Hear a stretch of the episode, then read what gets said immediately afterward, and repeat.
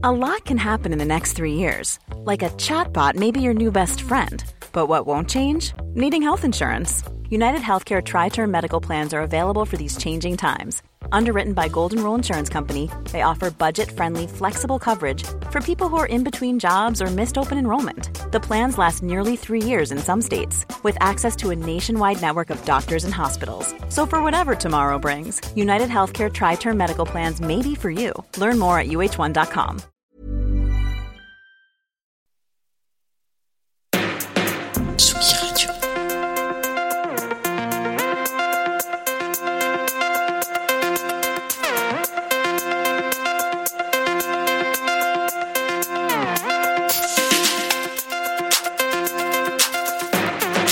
Place des Fêtes, Antoine Dabrowski sur la Tsugi Radio un phénomène. C'est ainsi qu'on peut qualifier le dernier invité de Place des Fêtes de 2022. Une boiler room qui dépasse les 11 millions de vues, une tournée mondiale à guichet fermé qui est passée un soir de début décembre par un Élysée Montmartre chauffé à blanc. Au milieu des grands cartons de l'année, entre Taylor Swift, Rosalia, Beyoncé et les autres, se hisse un jeune londonien qui se fait appeler Fred Again. Un nom que les spectateuristes de l'Élysée Montmartre reprenaient comme un mantra, surtout quand l'anglais a fondu la foule, fendu la foule pour venir interpréter plusieurs titres au fond de la salle à côté de la régisson. La musique entre très tôt dans la vie de Fred Gibson, d'abord le piano qui l'accompagne encore aujourd'hui sur scène et très vite la production électronique. C'est sous le patronage d'un certain Brian Eno que Fred Again fait ses premières armes en se rendant adolescent chez le maestro. Et puis tout s'enchaîne. Il travaille avec Eno, donc Carl Hyde d'Underworld, Roots Manuva, Stormzy, Charlie XCX, George Ezra, Ed Sheeran, n'en jetez plus. En 2019, c'est lui qui se cache derrière pas moins du tiers des single numéro 1 au Royaume-Uni, ce qui lui vaudra en 2020 de remporter le Brit Award de meilleur producteur. Toujours sous l'influence de Brian Eno, qui l'encourage à travailler son projet perso, il commence à composer les pages d'un genre, euh, les pages d'un genre de journal intime musical, utilisant des phrases collectées sur les réseaux sociaux ou sur YouTube. De l'ouvrier d'Atlanta Carlos et son désormais culte We Gonna Make It Through à The Blessed Madonna euh, qui dit We've Lost Dancing, Fred Again traduit en musique ses émotions et celles des autres sur trois albums baptisés Actual Life. Le dernier, Actual Life Part 3, daté du 1er janvier au 9 septembre 2022, est sorti en début d'automne et nous plonge dans la tendresse et la sensibilité d'un jeune homme qui sait nous aussi nous faire danser le point levé. Fred Again est aujourd'hui l'invité de la 183e place des fêtes.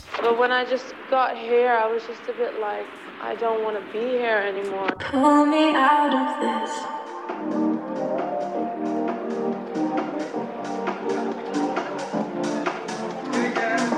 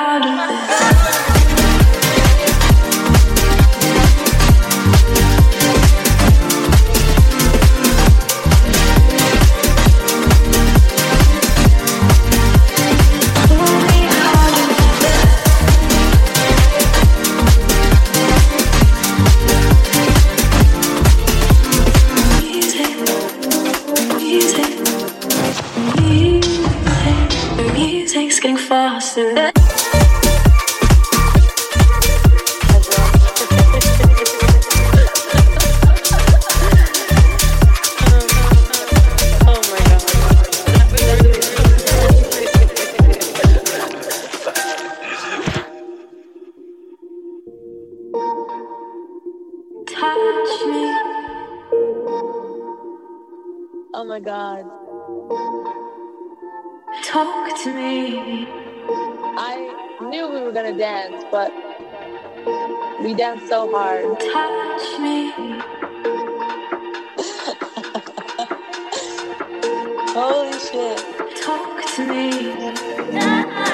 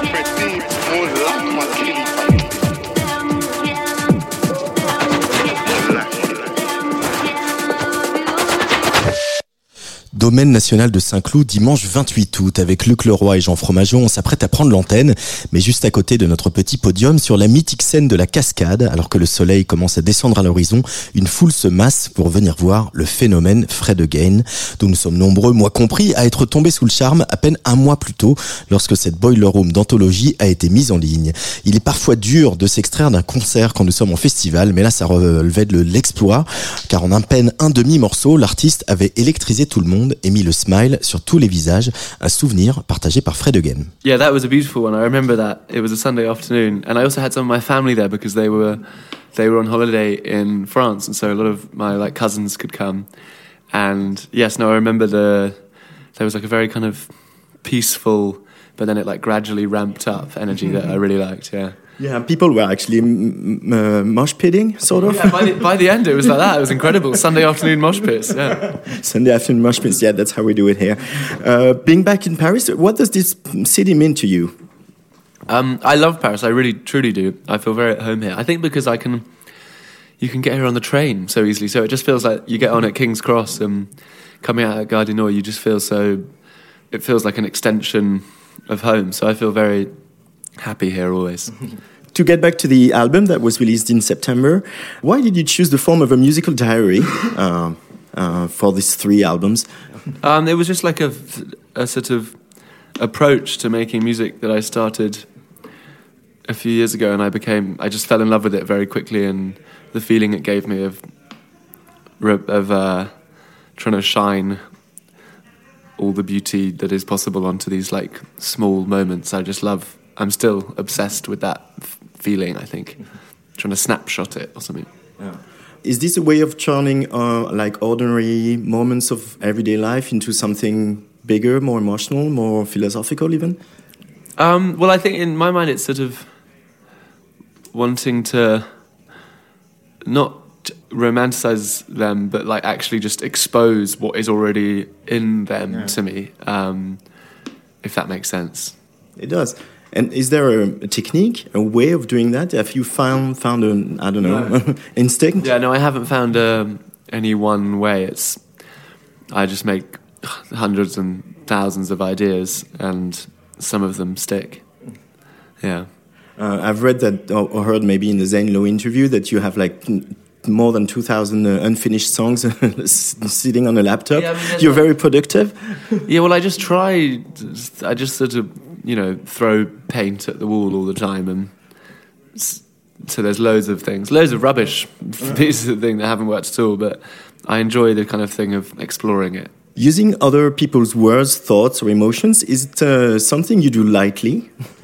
Lightly, did you say? Lightly, yes, Yeah, yeah. no, I, I yeah, hundred percent. I I take it um, very seriously. I've been sort of very fortunate with how lovely the people I've sampled have been. Because when I first started doing it, I found it incredibly sort of stressful and traumatic. Like taking their spirit and mm-hmm. and like distorting it. It felt like the it felt like wrong to do it. But for some reason, I carried on doing it, even though it felt so stressful. But then, yeah, with people like Sabrina and Kyle and Angie and all these lovely people who've been so supportive of what th- things I've made, I've been very yeah lucky there. Actual life. Why have you chosen the title Actual Life? This is a way of uh, again encapsulating those moments and um, like to um, I don't know display them. Yeah, I think I just um, when I first started playing piano over the recording of Carlos, the guy who says we gonna make it through, like I just The Californian worker. yeah yeah I just called it a folder on my laptop. I just called it Actual Life, and because that just felt right to me, and that's yeah just been the same ever since. My guy, what's he got to say? We gonna make it through. You know who it is when I come through. I want you to see me, Fred. I'm here. These guys are giving me life. We gonna make it through.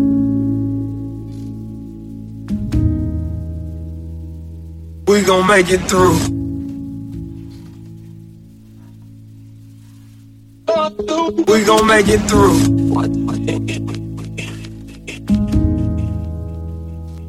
We gon' make it through.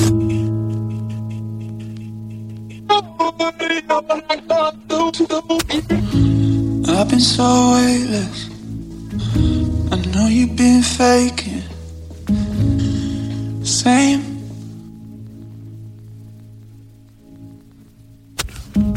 You sent me out for a night. Said you've been wrong like oh, all your life.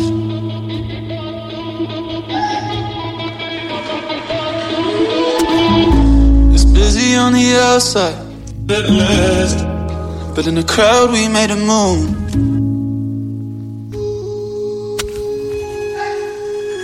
Said it felt like a rehearsal for everything you won't do. But I won't desert you. We gon' make it through.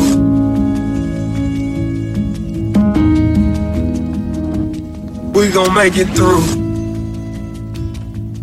You know what it is when I come through. We gon' make it through.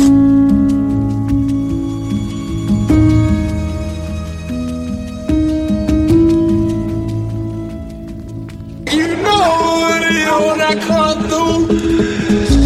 I know I'm too hopeful. There's no way you can be like this for life. Red love, red love, red love. I know you're trying to protect me. Say you're better just to make my night.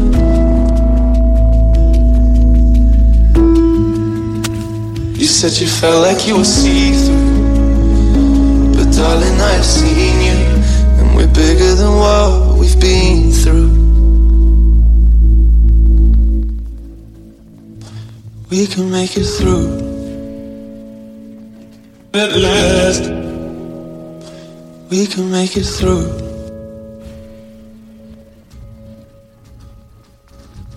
We gonna make it through. These guys are giving me life.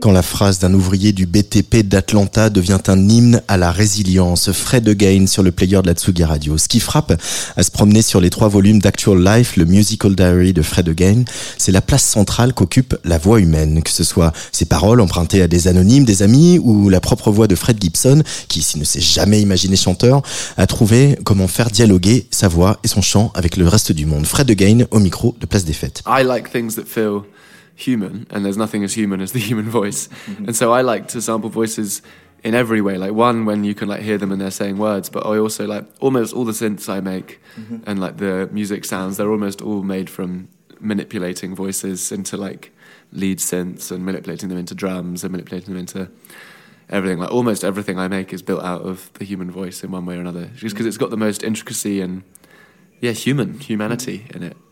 And your own voice and the, Yeah. your singing. Uh, how do you relate to that? Is it something you, you got to very easily or? No, no, no. I don't. I don't find it comfortable singing. Um, I kind of get a bit better and feel a bit more at peace with it now than I used to. But um, yes, maybe that's why I distort. You know, a lot of the stuff I sing becomes something inaudible. Every, only every now and then do I sing in a way that you can really hear the words, but that takes a lot of um, lot of uh, yeah, building up my courage.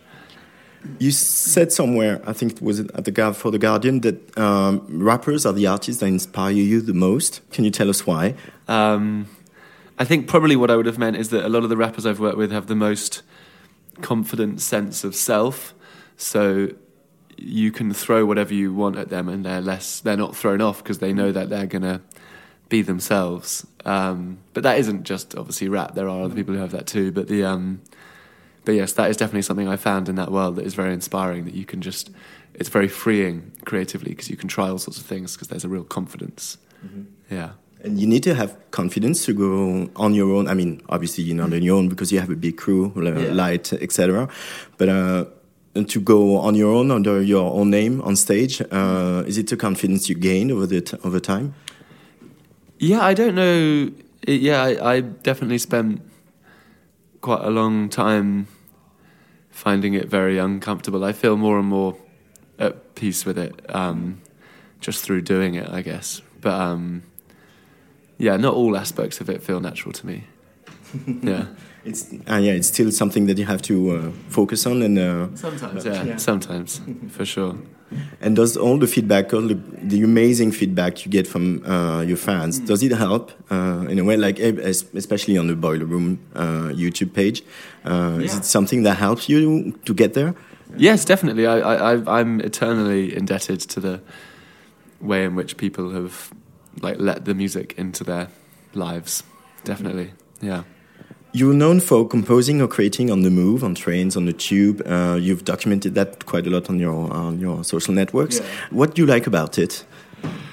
I think when you're on a train or a plane or something like that, you're you're much more likely to go into a state of play because you're you're already kind of achieving something by just being sat on the train because you're getting to your destination. And so when you start when I start writing, my brain is like just thinking, oh well, while I'm doing this, I might as well mess around with this and see what happens. So you get much more. You go into play mode, which is the best mode to be in a lot of the time. Mm-hmm. Yeah. And then you go back into your studio and you finish what you started, or Sometimes I don't really work in it. I very rarely work in a studio. I mostly like to just, yeah, I can finish. All I need is this little thing, so you can do it anyway. Yeah.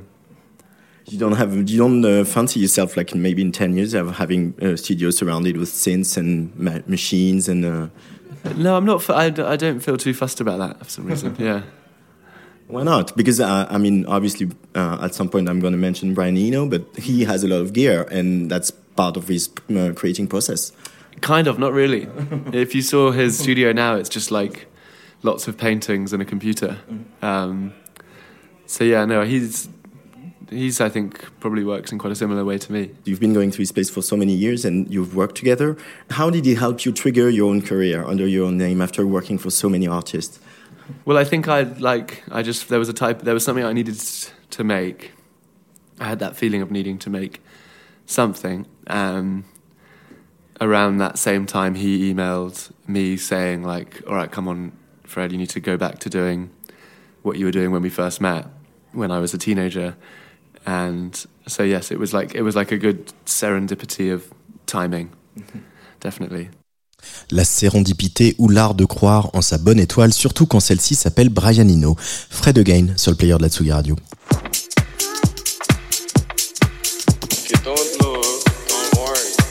Sometimes I wanna feel the pain.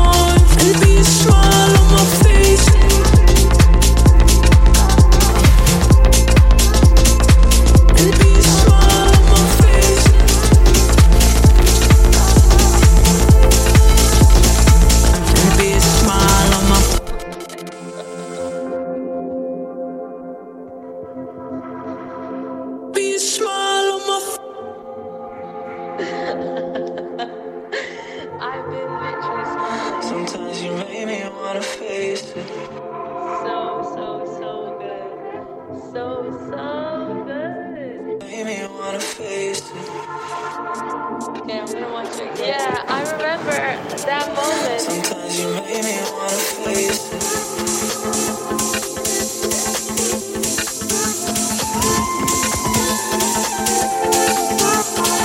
Fuck what they say if I die in your arms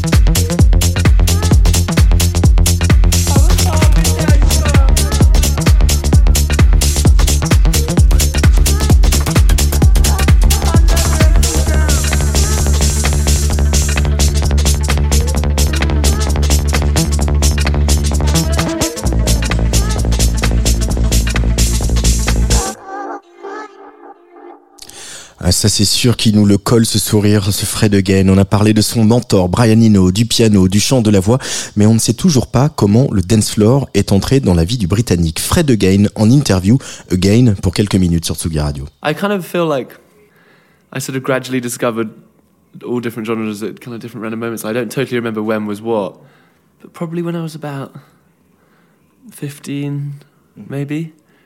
I think when I was 15, I went to, but you know, before that, I would have been listening to like a lot of like Motown and like Sam Cooke and stuff like that, which is earlier forms of dance music essentially. Um, in different ways. So yeah, but I think at 15 I remember going to like Fabric for the first time and stuff like that.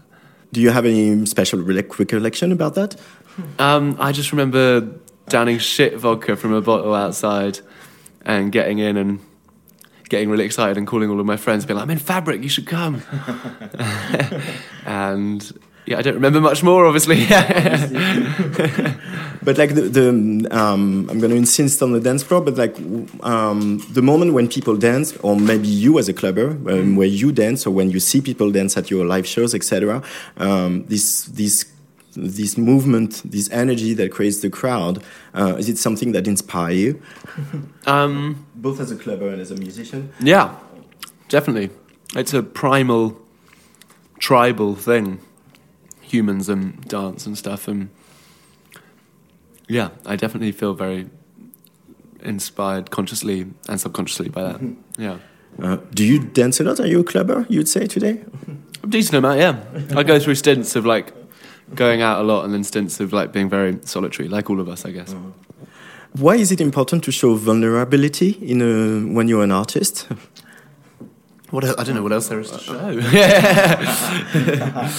um, yeah, I don't. I don't. Um, you can you could want to f- show strength or Yeah, yeah, no, I do see what you mean. Um, the uh, but yes, I think you just don't want to show. Um, you want to show something honest, and I don't. I don't know why. For me, this is what comes out. You'd have to ask someone who understands the world far better than I do. But um, yes, I don't know. Is the answer? I think. I don't know.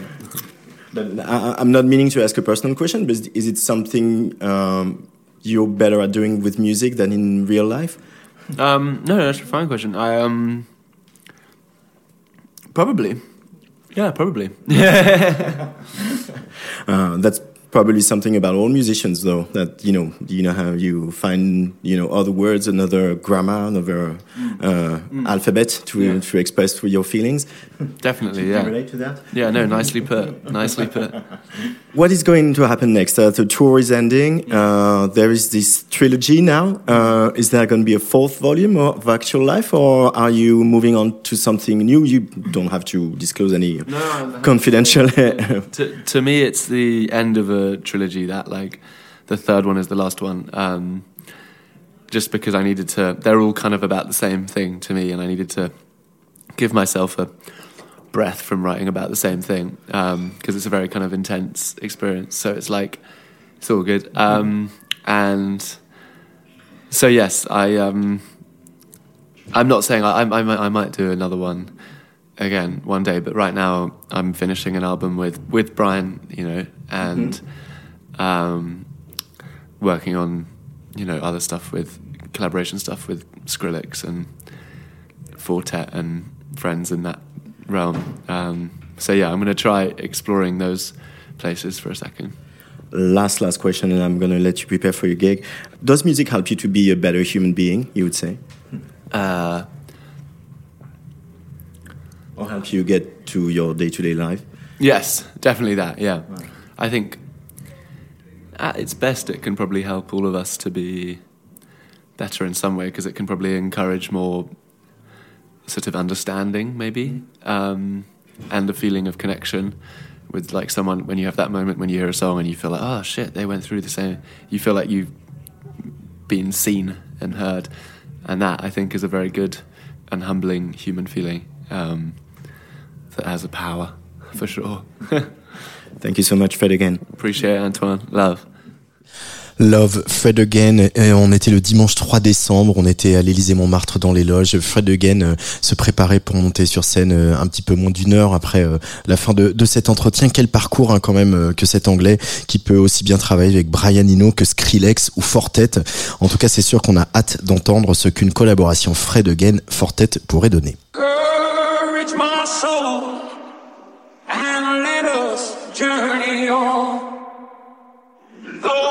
The night is dark, it won't be very long. Courage my soul and let us journey on. Though the night is dark, it won't be very long. If you don't know, don't worry. Courage, my soul, and let us journey